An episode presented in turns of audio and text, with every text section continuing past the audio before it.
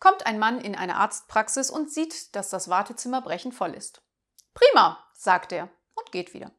Am nächsten Tag wieder. Das Wartezimmer ist voll und er Klasse und geht wieder. Das wiederholt sich einige Tage. Der Arzt bekommt es mit und wundert sich. Er bittet seine Sprechstundenhilfe doch dem Mann mal nachzufahren. Sie tut das am darauffolgenden Tag und, von ihrem Chef zur Rede gestellt, druckst sie herum. Und? Sind sie ihm nachgefahren? Ja. Und wohin? Er fuhr zu einem Hochhaus. Ja, und dann? Dann ging er in den Aufzug. Und dann? Dann fuhr er in den dritten Stock. Und dann? Dann klingelte er an einer Tür. Und dann? Dann machte ihm eine Frau auf. Ja, und dann?